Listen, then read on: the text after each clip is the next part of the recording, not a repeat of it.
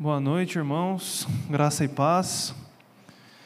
É, esse texto que eu quero compartilhar com os irmãos hoje, o texto de João, né, sobre as caminhadas de Jesus ali no meio do povo, é um texto que nos exige um um posicionamento, um posicionamento sério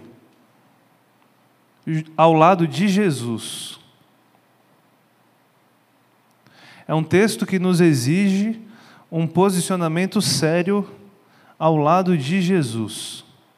Nós vamos falar sobre a questão da liberdade, a verdadeira liberdade que há em Cristo Jesus.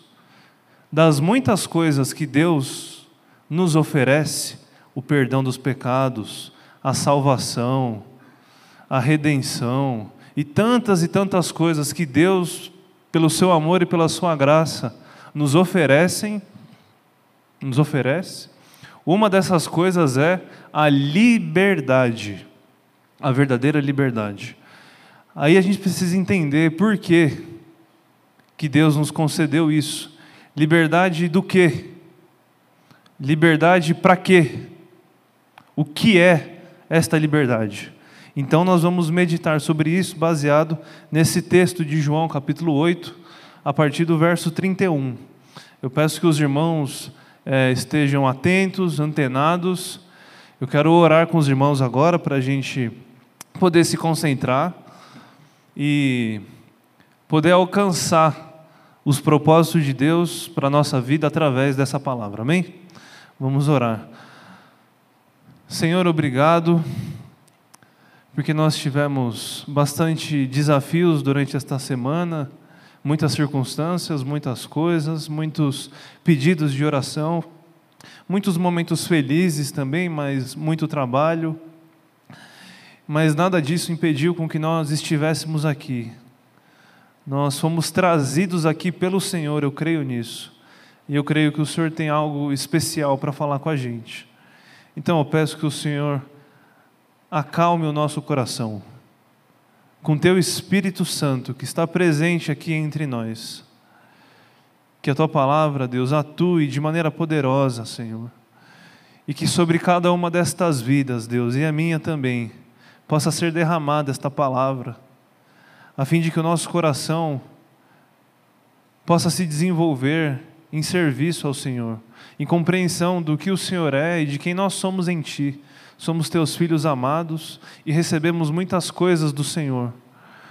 Obrigado, Pai, porque Tu és bom, nós louvamos e engrandecemos o Teu nome, pedimos perdão pelos nossos pecados, que são muitos, todas as vezes que nós falhamos, negligenciamos a Tua palavra, todas as vezes que nós tomamos decisões que não condizem com a Tua vontade, ó Senhor, nos conforme a tua vontade é o que eu peço e te agradeço em nome de Jesus. Amém. Em João capítulo 8, a partir do verso 31, vamos ler até o verso 36. Acompanhe comigo.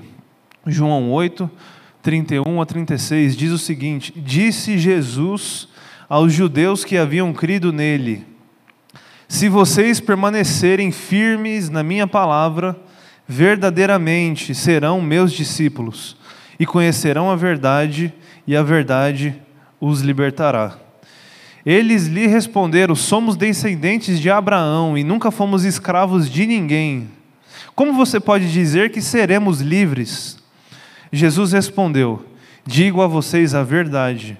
Todo aquele que vive pecando é escravo do pecado. O escravo não tem lugar permanente na família, mas o filho pertence a ela para sempre. Portanto, se o Filho os libertar, vocês de fato serão livres. Amém? Palavras de Jesus.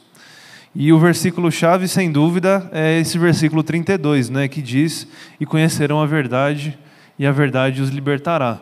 Esse versículo que esteve aí recentemente é, em voga, né, no nosso querido Brasil, foi usado por muita gente para muita coisa, né?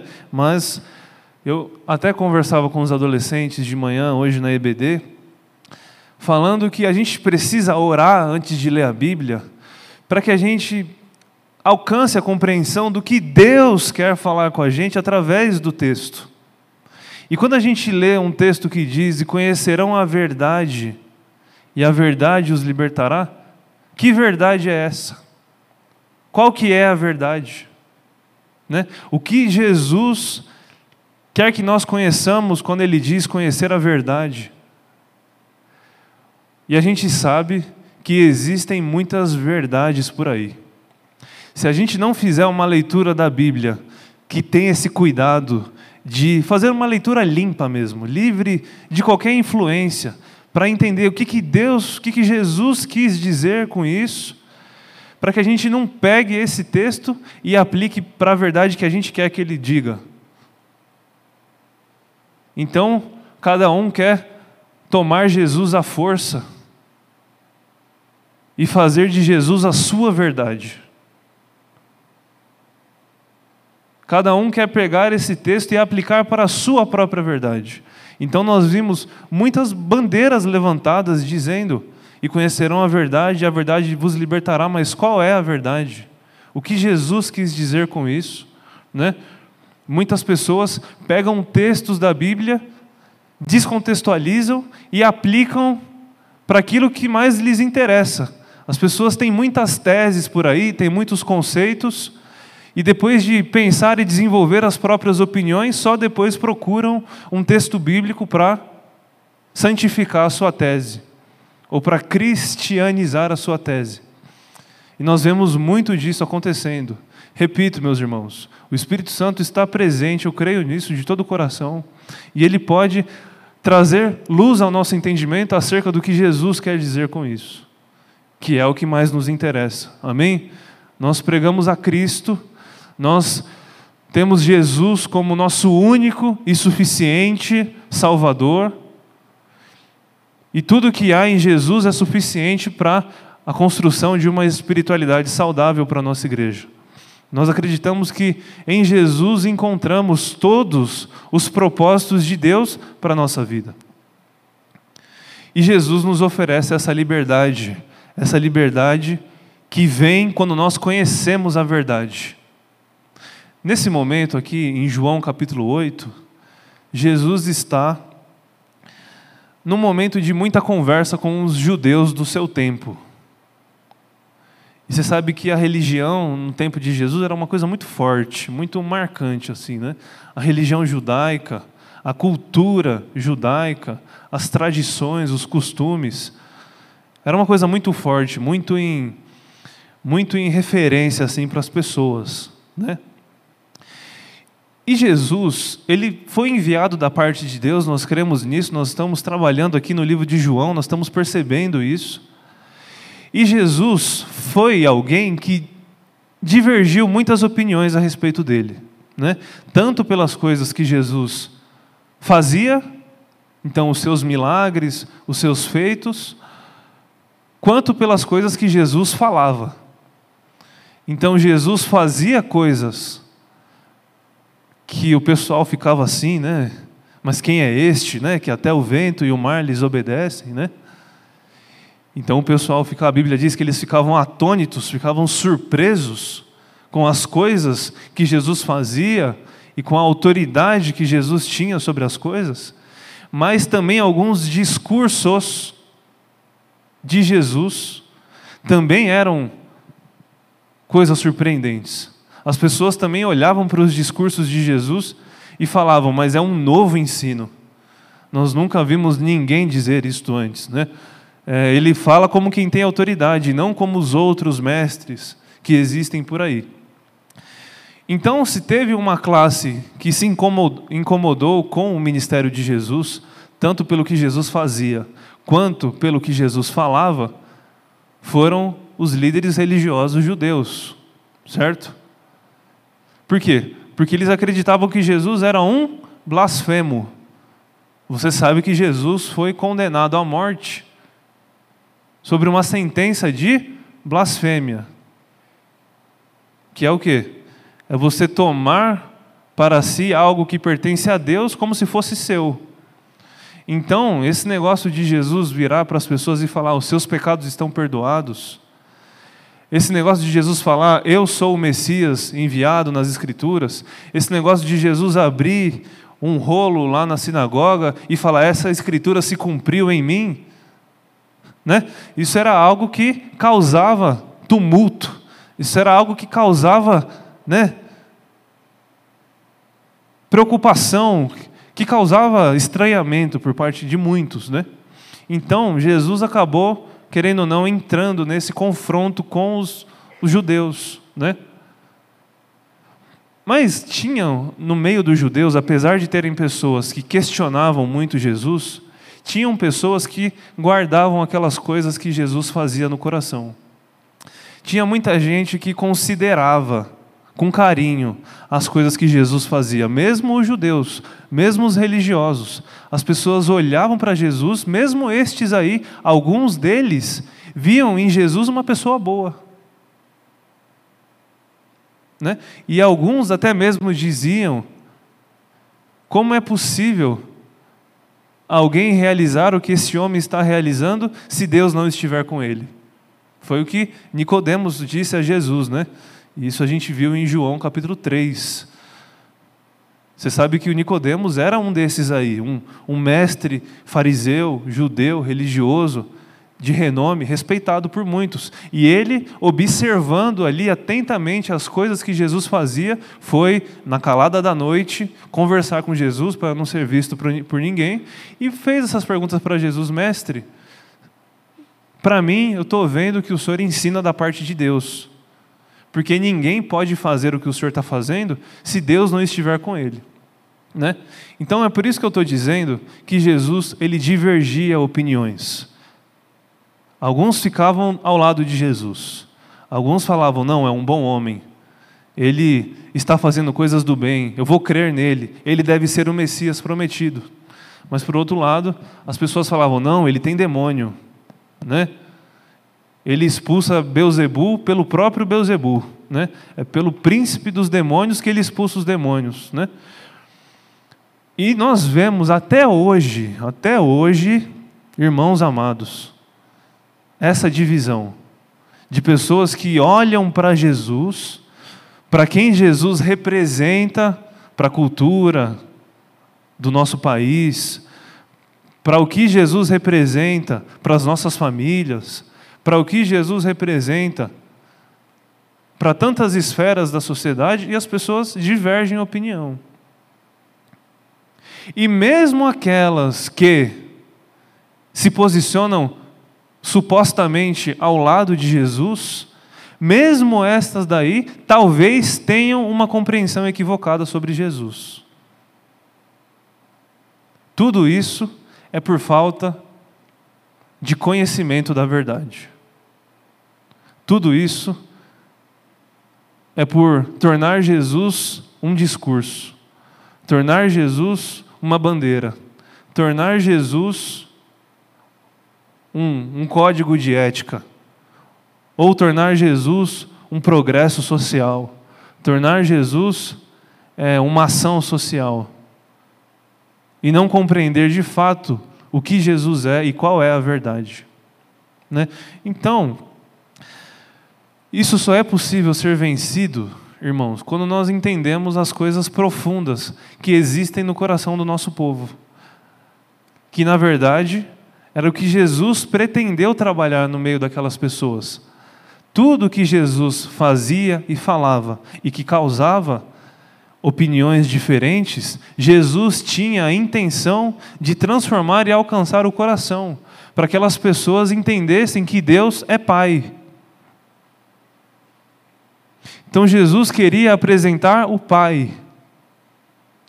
Então Jesus está nos dizendo que nós podemos entrar no nosso quarto e orar ao Pai nosso que estás nos céus. Né? Jesus nos quis trazer um relacionamento pessoal com Deus, o Pai.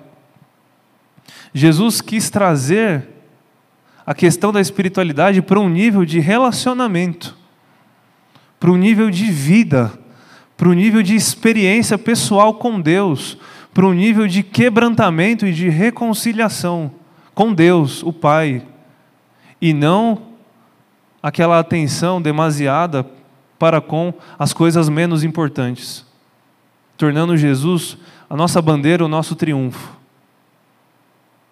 Então Jesus arrumou uma briga danada com esse pessoal aí, viu?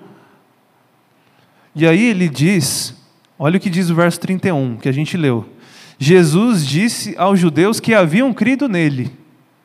Então, como eu disse, pode projetar o verso 31, por favor. Verso 31. Jesus disse aos judeus que haviam crido nele. Porque, como eu disse, alguns não creram, mas outros creram. Se vocês permanecerem firmes na minha palavra, verdadeiramente serão meus discípulos e conhecerão a verdade, e a verdade os libertará. Então, Jesus está querendo dizer que esse conhecimento da verdade só é possível se for uma caminhada. Só é possível a gente conhecer a verdade de Deus se for uma caminhada de discipulado. Se nós permanecermos firmes na palavra. A palavra que permanece firme, como nós cantamos, de geração em geração, também espera que nós permaneçamos firmes nela. Vocês entendem o que eu estou querendo dizer? A palavra de Deus jamais passará, permanecerá para sempre. Mas nós também queremos e devemos permanecer na palavra. E conforme nós permanecemos na palavra, nós vamos conhecendo a verdade. Então, conhecer qual que é a verdade que vem da parte de Deus não é da noite para o dia, não é somente no dia da conversão, não é somente no dia que nós nos encontramos com Jesus e aceitamos Ele. E eu sei que cada um tem uma história particular com Jesus, eu também tenho, né? Mas só é possível conhecer o que Deus espera de nós e essa liberdade quando nós permanecemos com Ele. Se vocês permanecerem nas minhas palavras, nas minhas palavras, nas palavras de mais ninguém, verdadeiramente serão meus discípulos, e só aí, sendo discípulos verdadeiros de Jesus, que, que guardam, que praticam e que sabem a palavra, esses aí que conhecem a verdade e são libertos por ela. Então, Quero voltar ao que eu estava dizendo no começo, depois de abrir desse jeito, né? O que é essa liberdade? Conhecerão a verdade e a verdade os libertará. Libertará do quê? Nós éramos escravos. Nós estávamos presos. Jesus está querendo nos oferecer uma liberdade, mas liberdade do quê? Liberdade para quê? E essa é justamente a indagação daquelas pessoas que Jesus estava dizendo isso. Mas nós somos filhos de Abraão, nós somos herdeiros da promessa, né? nós somos os portadores das bênçãos de Deus. De maneira nenhuma fomos escravos, sempre fomos livres, e o Senhor está falando de liberdade, e Jesus vem dizer que eles são escravos do pecado. Então, quem vive pecando é escravo do pecado. E essa é uma prisão comum a todos os homens. O pecado que habita em nós. E esse pecado que habita em nós é fruto de uma ignorância. O pecado que habita em nós é fruto de uma ignorância. Então nós precisamos vencer, ser livres do pecado, quando nós vencemos essa ignorância, a verdade. Então, quando nós experimentamos a liberdade, eu vou falar devagar, tá? Para a gente não perder o raciocínio. Quando nós experimentamos a liberdade que vem da verdade, nós vencemos o pecado que vem da ignorância. Só Jesus nos oferece isso. Então, a primeira obra que Deus quer trabalhar na nossa vida é que a gente possa ter uma compreensão nova é o que o apóstolo Paulo diz em Romanos capítulo 12: a renovação da mente. A renovação da mente, a renovação, a transformação do entendimento, a você olhar para si mesmo e se perceber, para que quando você transformar a mente e você tentar viver uma vida mais parecida com a de Jesus, se tornar mais parecido com Jesus, carregando a sua cruz e seguindo a Ele, nessa caminhada discipulado, só aí você vai experimentar a boa, perfeita e agradável vontade de Deus. Então é um processo, é uma caminhada, e é uma coisa que cutuca a gente. Por quê? Porque quando eu falo pecado, o pecado que habita em mim e o pecado que habita em você, o que, que você pensa? O pecado. Eu tenho certeza que você logo pensa em alguma atitude. Quando eu falo pecado, bom, você pensa, quais são os meus pecados? Bom, a fofoca, a inveja, não sei, a imoralidade sexual, a mentira, né, os meus desejos estão aflorados no happy hour sexta-feira à noite, né? Aquela coisa assim. Você começa a pensar na sua vida, você pensa nos atos. Mas o que a Bíblia nos revela é que o ato do pecado, o ato, quando você comete um pecado, uma maldade, alguma coisa assim, um pecado, uma coisa que você sabe que ofende a Deus, na verdade, o que Jesus nos ensina, o apóstolo Paulo nos ensina, a Bíblia nos ensina, é que isso já era algo que estava dentro da gente, e esse ato, na verdade, é só um fruto, uma consequência de algo muito mais poderoso que existe dentro de cada um de nós. Então eu quero recomendar que os irmãos leiam a carta de Romanos, quando os irmãos tiverem a oportunidade. Talvez seja uma das cartas mais claras, mais é, esclarecedoras do que eu estou querendo dizer. Esse pecado, na verdade, é uma força que habita dentro de cada um de nós e que nos leva para lugares que nós não gostaríamos de estar. Olha o que o apóstolo Paulo diz em Romanos mesmo, capítulo 7. Eu vou falar devagar, tá bom? Isso aqui parece uma equação matemática, mas é, é mais ou menos isso que funciona. O, o apóstolo Paulo diz o seguinte: no meu íntimo, lá no profundo do meu coração, eu tenho muito prazer na lei de Deus o meu coração, lá no fundo, a minha alma, ela clama por Deus. Eu tenho prazer em Deus, tenho prazer nas coisas de Deus, eu tenho prazer na lei de Deus, lá no fundo do meu íntimo, da minha alma, do meu coração. Mas ao mesmo tempo que eu tenho prazer na lei de Deus, que é boa, tenho prazer nos mandamentos de Deus, que são bons, e eu afirmo eu concordo que a palavra de Deus é boa, eu tenho prazer em Deus, ao mesmo tempo eu vejo outra lei atuando dentro de mim, atuando dentro dos membros do meu corpo, e essa lei atua e me leva para um lugar diferente da onde a lei de Deus que eu tenho prazer me leva, de tal forma que o bem que eu quero fazer, não faço. E o mal que eu não quero, esse eu continuo fazendo.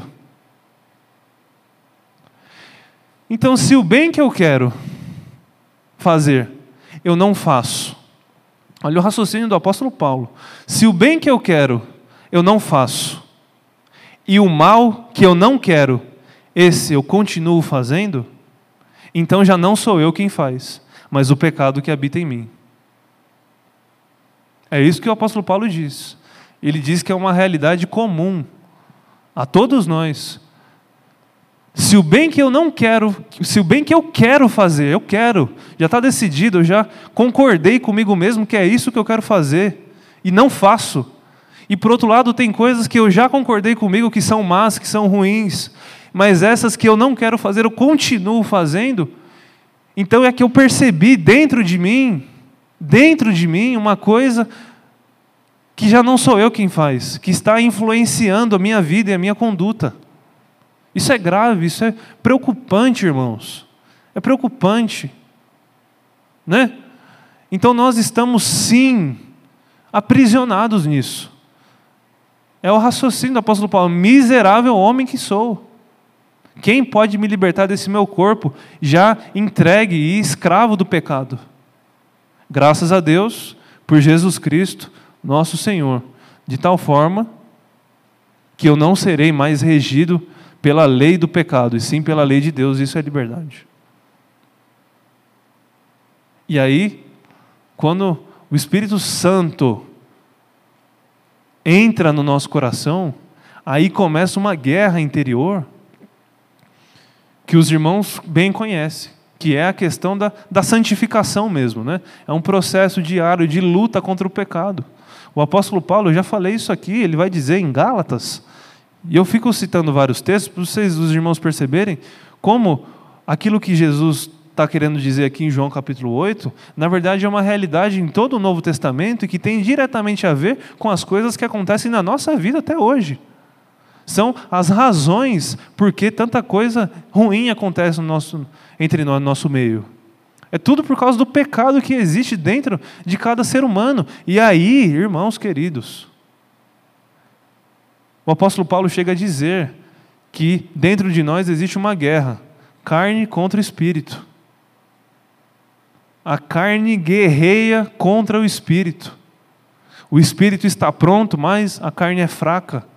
E aí fica uma guerra, né? É uma guerra espiritual mesmo. São razões espirituais, são razões são, são guerras mesmo que acontecem em lugares, irmãos, profundos, que os nossos olhos carnais não conseguem enxergar, mas que a nossa alma sente e vivencia todos os dias. Mundo espiritual, questões interiores, questões que talvez fogem ao nosso alcance, mas que acontecem e que, graças a Deus, Jesus é o nosso intercessor fiel. Então não é sem razão que nós oramos, irmãos, é isso que eu quero dizer. Você acha que a oração é uma disciplina carnal ou espiritual? Você acha que a oração, por exemplo, é uma coisa que atua de maneira sobrenatural na nossa vida ou de maneira natural? Ou você acha que é sem razão que a gente ora e que alguns dizem, eu estou orando para ninguém, estou orando para o invisível, estou orando para o infinito, estou orando para nada? Porque eu oro, oro, oro e não tenho, meu carro zero não chega na minha casa amanhã, né? E eu oro aquela coisa assim. Mas quem tem fé assume o risco de saber que Deus está te ouvindo. Quem tem fé assume o risco de lutar contra o pecado, de não se entregar completamente. Então, eu acredito que é muito mais difícil para um crente em Jesus Cristo lidar com os desejos do que do quem não pertence. Por quê? Porque quando a pessoa já está tão entregue ao pecado, eu acho que muita coisa para ela não faz diferença. A pessoa não está afim de correr atrás do parente que está brigado, a pessoa quer mais é brigar mesmo pessoa não está afim mais de perdoar aquela pessoa difícil que causou tanto mal. Ah, eu quero que se lá, se exploda aí, não sei. A pessoa não está mais afim de devolver o dinheiro injusto que ela pegou na empresa. A pessoa não está mais afim de, de se envolver com, com causas sociais. A pessoa não está mais afim de nada. A pessoa está feliz vivendo a vida dela no piloto automático. E aquilo não mexe com ela, mas quem conhece o Espírito Santo, meus irmãos, quem conhece a verdade, não se conforma. Quem conhece a verdade se coloca nessa guerra.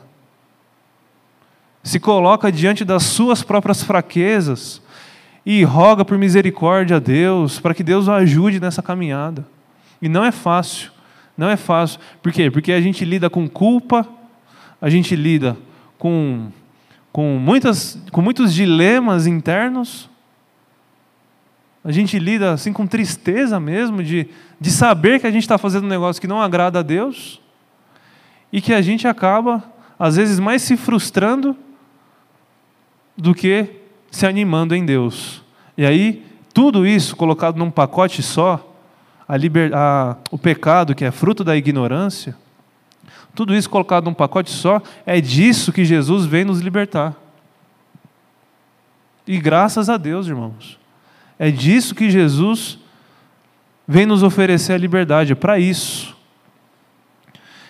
Nós vamos ser libertos de uma consciência escrava. Nós vamos ser libertos de uma força espiritual que nos leva para longe de Deus e que prejudica muito a nossa vida. Liberdade liberdade em Cristo, que não deve se tornar libertinagem, é claro. Porque o que é a libertinagem? Libertinagem é o mau uso da liberdade. Né? Libertinagem é você achar, é você transformar a graça de Deus em uma graça barata. Achar que porque eu fui livre, porque eu fui perdoado, porque eu fui salvo, agora eu estou aqui, é, né? Agora eu estou aqui creditado para fazer tudo que eu sempre quis fazer. Não, você foi liberto do pecado e não para o pecado. Agora, você vai voltar de novo para as coisas que antes te faziam mal? Você quer liberdade para voltar ao pecado? Igual a primeira carta de Pedro diz, né? A porca lavada volta à lama, né? Então, você já tem a liberdade de, você já tem as ferramentas necessárias para lutar contra isso. Mas agora você vai voltar de novo para um novo jugo de escravidão. É isso que Jesus quer nos mostrar. Então, apesar de sermos livres, precisamos nos tornar escravos da justiça, escravos de Cristo, servos de Cristo, e não mais do pecado. Então, não é liberdade para o pecado, é liberdade do pecado, que agora é muito mais difícil. Por quê? Porque as suas paixões, os seus desejos, né, ainda estão por aí, você está batalhando com eles, com as ferramentas certas, com a ajuda de Deus. Né? Eu me lembro, por exemplo, de Martinho Lutero, ele certa vez falou o seguinte, né?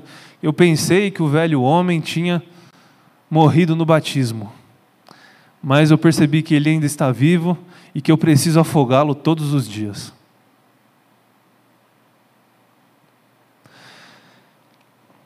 Então, olha o verso 34. Jesus respondeu: Digo a vocês a verdade: todo aquele que vive pecando é escravo do pecado. O escravo não tem lugar permanente na família, mas o filho pertence a ela para sempre. Amém? Então, é o que eu, é o que eu disse. Eu, eu, pelo menos, irmãos, agora já é uma questão minha. Tá?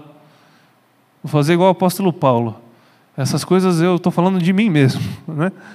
Eu, pelo menos, eu tenho uma leitura da Bíblia que é uma leitura assim mais interiorizada. Eu, eu acredito que, na verdade, os piores problemas não são os de fora, mas são os de dentro. Eu acredito que mais grave é o coração do homem do que qualquer coisa que o homem seja capaz de fazer. Eu realmente acredito que os piores problemas que a igreja, por exemplo, pode passar não são os problemas de fora, mas são os problemas de dentro. Que nem a igreja de Éfeso, por exemplo, né? lá em Apocalipse, ah, Jesus, todo orgulhoso da igreja, né, falando: vocês têm procedido muito bem, vocês têm resistido às perseguições, vocês têm resistido aí a tanta coisa, os ensinos estranhos que querem entrar dentro da igreja, vocês têm combatido. Contra vocês, porém, tem uma coisa: perderam o primeiro amor. Lembra disso? Perderam o primeiro amor. E isso é mais grave do que qualquer outra coisa que vocês estejam fazendo. Então se lembrem de onde vocês caíram e voltem correndo para o primeiro amor. Então, é uma questão assim de que o pior é o que vem de dentro, o pior é o que sai, não é o que entra. Pior são as coisas que já estão. Então, quando Jesus vem no seu evangelho nos mostrar e nos revelar quem Deus é, ele também quer nos revelar quem nós somos. Qual é a realidade da nossa vida? Qual é a nossa arrogância? Qual é a nossa grosseria? E como nós somos escravos de nós mesmos. De como o nosso pior inimigo somos nós mesmos. De que como quem não deixa a vida progredir e ir para frente é a gente mesmo. Por quê? Porque a gente não faz o que a gente deseja. Né? Se eu de fato conseguisse guiar a minha vida conforme aquilo que eu gostaria de fazer, você não ia ver eu igual o Julinho aí correndo 200 quilômetros aí todo dia, né? Julinho está aí, né? O pessoal da corrida aí, eu ia gostar muito. Eu sei que não é, deve ser fácil, deve ser um, um esforço tremendo assim, né? Se fosse tão fácil assim a gente fazer o que a gente quer, e se fosse tão fácil assim a gente não fazer o que a gente não quer, então Jesus não teria feito o que fez por nós. Jesus não tinha nos oferecido essa liberdade. Mas se para Jesus foi importante fazer essas coisas, é porque essa é uma realidade comum a todos nós e que, graças ao grande amor de Deus, nos alcançou. Então nós experimentamos essa liberdade. Nós temos as armas certas para lutarmos contra as nossas fraquezas. Por quê? Porque nós nos tornamos filhos de Deus Somos filhos de Deus, não mais escravos, filhos de Deus. Talvez a gente, porque a gente tem muitos problemas internos, talvez quando a gente vê esses problemas do lado de fora acontecendo, talvez a gente se constranja um pouco com eles, né? Então eu não sei se os irmãos já viram o que, que é uma escravidão mesmo.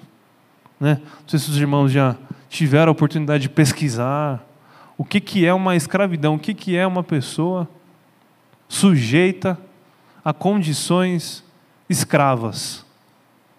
Que aí é uma escravidão em todas as esferas da vida da pessoa.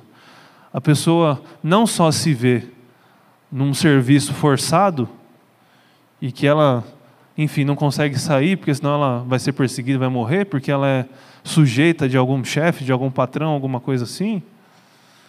Mas a pessoa também ela se vê sem esperança. A pessoa se vê sem perspectiva. A pessoa se vê sem rumo. Ela vê a vida dele daquele jeito. Ela tem que trabalhar o tempo todo e se ela um dia, um momento falhar, toma chicotada, aquela coisa toda, né?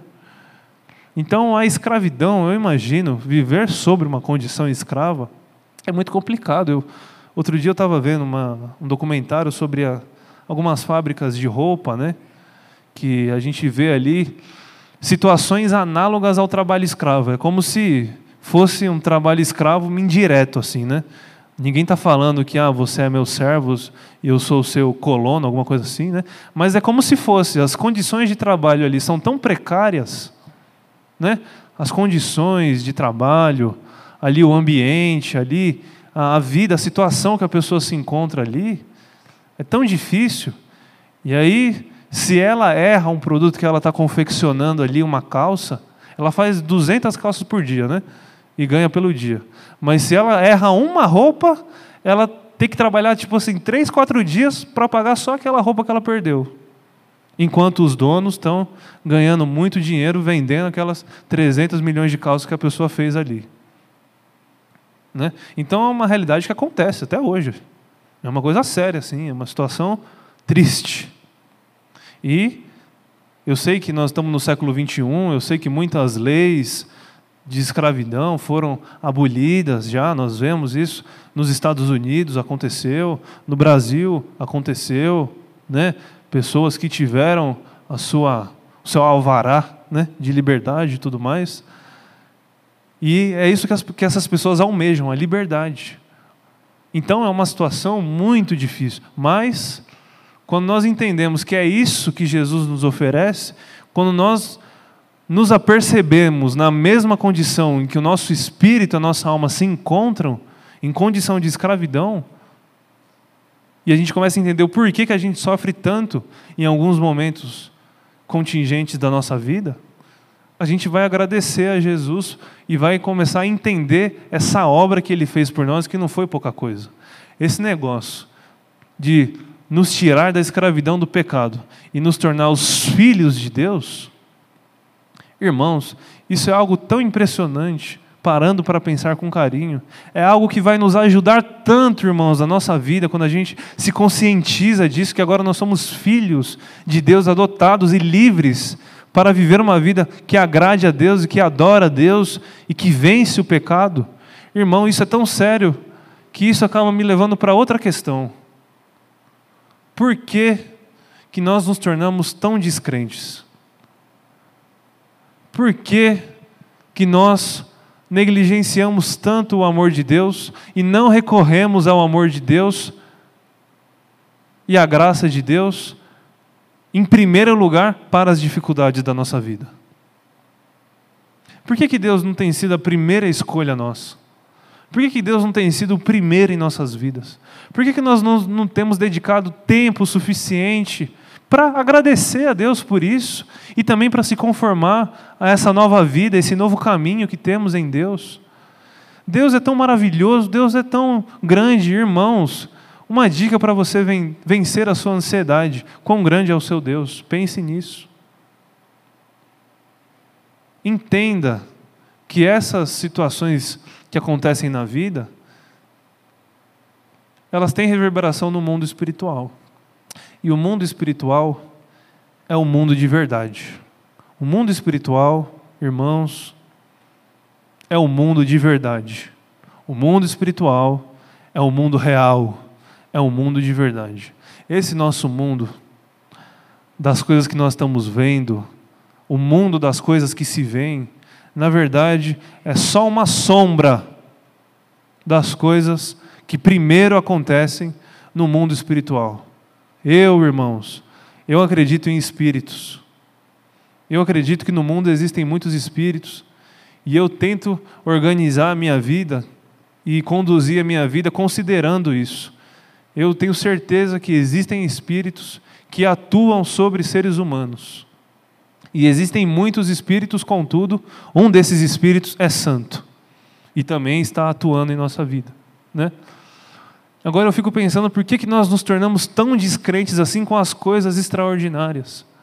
Por que, que nós ficamos tão incrédulos mesmo com coisas que estão tão claras na palavra de Deus, que são situações reais?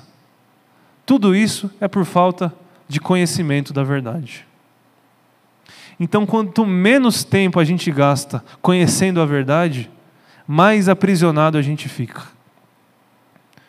Agora, quanto mais a gente dedica tempo para conhecer essa verdade, então mais liberdade a gente experimenta.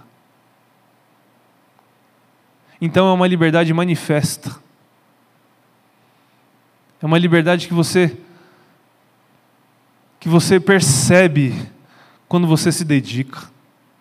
É uma é uma liberdade que te resguarda e não que te expõe. É uma liberdade que te que te protege, mas que te dá segurança ao mesmo tempo para você encarar a vida. Eu estava ouvindo um exemplo outro dia, né, de um pastor falando assim que capacete não é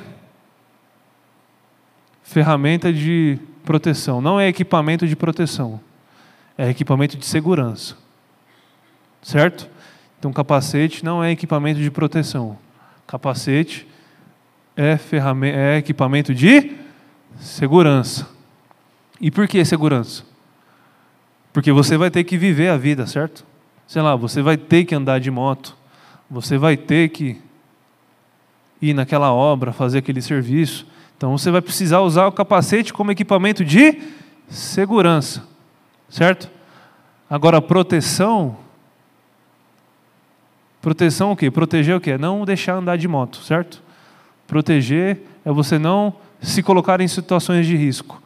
Isso é proteção. Agora, segurança é você estar resguardado, livre do perigo, mas vivendo a vida. Certo? Então Deus ele nos oferece essa segurança quando ele nos oferece a liberdade. Ele nos oferece segurança do homem mau, segurança do mal, segurança de todas as calamidades que podem acontecer na nossa vida, e eu não estou querendo dizer das circunstâncias, não estou falando que você está imune de, de acontecer qualquer coisa complicada aí, qualquer tragédia. Nós, todos nós estamos suscetíveis a isso. Né? Esses dias eu vi uma menina aí que bateu numa árvore, caiu a árvore, caiu ela, ficou desacordada, nem sei qual que foi o paradeiro dela depois, né? E isso acaba me fazendo refletir sobre muitas coisas, mas entender que no mundo espiritual a coisa funciona mais ou menos do mesmo jeito. Nós estamos sujeitos às mesmas tragédias se nós não nos resguardarmos. Se nós não caminharmos, se nós não permanecermos firmes na palavra, nós estamos sujeitos a totais tragédias espirituais que vão depois ter resultado no nosso mundo aqui, que vão ter resultado no casamento, que vão ter resultado na relação com os filhos, que vão ter resultado na administração financeira, que vão ter resultados práticos, por você não ter feito esse processo do mundo espiritual e ter se apresentado a Jesus e permanecido na Sua palavra. Amém? Então eu falei bastante coisas, irmãos. É, o que eu quero deixar claro aos irmãos é que nós precisamos dedicar a nossa vida para as coisas principais. Nós precisamos gastar tempo construindo coisas que vão durar para sempre. Nós precisamos gastar tempo construindo coisas que vão durar para sempre. Jesus já nos ofereceu isso. Se o Filho vos libertar, verdadeiramente serão livres. Livres de uma consciência caída. Nós, esse fato de nós termos esperança em Jesus já é a liberdade que ele nos oferece. Está entendendo? O fato de você poder vir aqui para a igreja já é fruto da liberdade que ele te ofereceu para isso que você sabe que nele você vai encontrar as principais respostas para a sua vida de coisas profundas do seu ser. Mas nós precisamos nos dedicar a isso. Não é tão simples assim, é uma caminhada, uma disciplina. É discipulado. Jesus caminhou com os discípulos três anos. E mesmo assim, depois de três anos, a gente viu um, uma dificuldade deles de entender o que, que Jesus estava querendo fazer de verdade. Então a gente viu Pedro esmorecendo, a gente viu os discípulos fugindo. E com a gente é a mesmíssima situação. Se nós não gastarmos tempo de joelhos dobrados em oração, não gastarmos tempo lendo a Bíblia, né, para que a gente conheça essa verdade, então, irmãos, a nossa tendência é viver uma vida tão à deriva, que talvez seja uma vida que não te machuque, mas que é uma vida vazia de significado, que mais cedo ou mais tarde, quando a tempestade vier, a sua casa não vai estar bem armada, entendeu? Você entende o que eu estou falando? A seriedade disso? Então nós precisamos gastar tempo em coisas que duram para sempre, em relacionamentos que nos edificam, servindo em ministérios que edificam a igreja, abençoar e ser abençoado, entregar o que tem como